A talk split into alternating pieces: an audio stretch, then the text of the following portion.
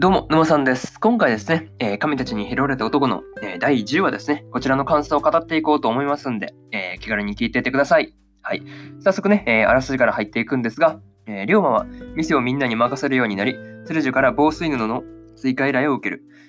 鎧や薬の材料として高値で売れる魔獣グレルフロックがもうすぐ大量発生し、防水服を売る絶好の機会だという。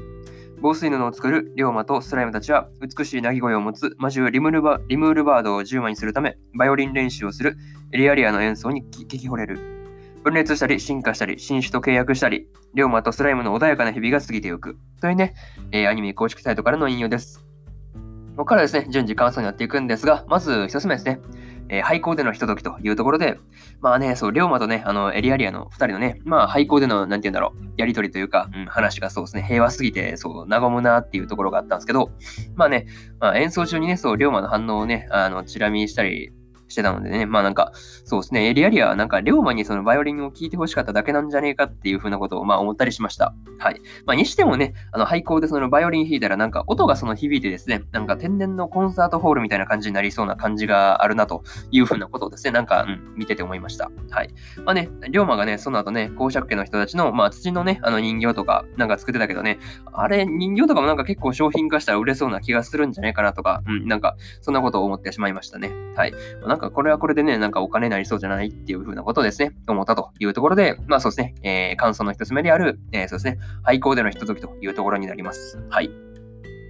で、次は、えー、二つ目になるんですが、アイアンスライムに進化というところで、えー、龍馬がね、その防水布をですね、まあ、スティッキースライムでね、作ってる時にですね、えー、スライムたちとまあ訓練とかまあいろいろとしてたんですけど、まあね、鉄を食べていた、そうですね、スライムがそのアイアンスライムにそう進化するということが起こるんですよね。そう。いろいろな金属を食べると、そのメタルスライムになって、で、純粋なその鉄だけを食べると、そのアイアンスライムになるという風な、なんて言うんだろう、進化の違いと言いますか、うん、その辺があるっていうのがなかなか驚きでした。うん、なんかてっきりね、そのメタルスライムになるもんだと思ってたから、そうそうそうそう。確かにね、あの、並ぶと色も若干ね、なんかアイアンスライムの方が色白いですよね。なんか、うん、そういうことを思ったりしました。まあね、普通にそう、メダルスライムになるもんだと思ってたんで、その辺はちょっとびっくりでしたんですけど、まあね、あとそうですね、なんか、龍馬の10万契約してるスライムってなんか、そうですね、最初と比べても数と種類だいぶ増えたような気が、まあ、なんていうんだろう、種類は確かに増えたんですけど、まあ、なんていうんだろう、種類めっちゃ増えたってわけじゃないですけどね。はい。まあ、数がすごい増たよね。うん、なんかその辺思いました。はい。まあ、それはさておきというところで、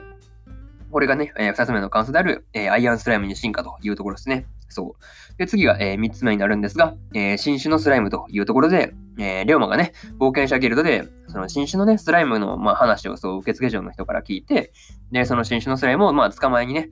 えー、まあ、捕まえたというね、まあ、冒険者のところに行って、まあ、買い取ったわけですが、まあね、その新種のスライムはなんかブレ、ブラッディスライムかっていうところもそう判明したんですけど、まあ、名前の通りね、あの生き物の血を吸うスライムというところで、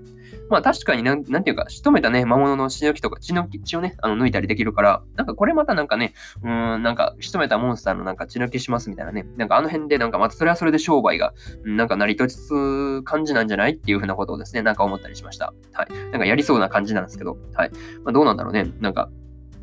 でもだいぶ便利じゃないですかね。あれね、狩りとかしててね、なんか、血血抜きするのなかなか大変そうですけど、あれです、ね、ブラッディスライムで血抜きしますみたいなの言ったら、売れそうだなとか、なんかその辺のことを思ったりしました。はい。まあ、これがね、えー、3つ目の感想である、えー、新種のスライムというところになります。はい。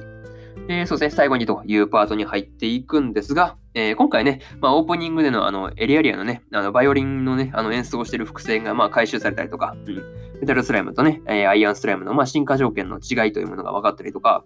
まあね、新たにそのブラッディスラムとね、まあ、10万契約をしたりとか、うん。もう見事に、なんか、なんか、そうですね、まあ、なんていうんだろう、神たちに拾われた男は、そうですね、なんかストレスがないというか、うん、なんていうか、平和そのものなんでね、なんか、そう、なんていうんだろう、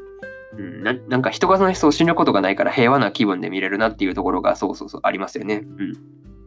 まあ、あとね、あのバンブーフォレストもなんか休日をね、導入していくという感じだったんですけど、まあなんか視点を出すのかとかもなんか個人的にはそっちの方が気になるなっていうところがあります。はい。まあ、こんな感じでね、えー、神たちに拾われた男のですね、えー、第10話ですね、の感想を終わりにしようと思います。はい。でね、第1話から第9話の感想をですね、過去の放送でも語っておりますんで、よかったらね、えー、そちらの方も聞いてみてください。はい。で、そうですね、えー、っとですね、あ、多分ね、あの本数、放送本数結構多いんで、あの探すの面倒だと思うんで、えー、Twitter の方でね、あの、毎日ですね、毎日と言いますか、うん、そう、あの、放送回をね、あの、まとめた、あの、ツイートをいたし、あの、いたしますんで、よかったらそちらの方から多分、そうですね、ツイッターから飛んでもらう方が多分、なんて言うんだろう、探すのがね、探す手間が圧倒的に省けると思うので、まあね、多分その方がいいと思うんで、よかったらツイッター見に来てくださいということが言いたいだけです。はい。でね、えー、今日は他にも、えー、2本撮っておりまして、えー、落ちこぼれフルーツサラダの、えー、第9話の感想と、えー、足立と島村の第9話の感想ですね。はい。この2本語っておりますんで、えー、本編見たよって方はよかったら聞いてみてください。はい。え、そうですね。明日はですね、えー、っとです、明日は、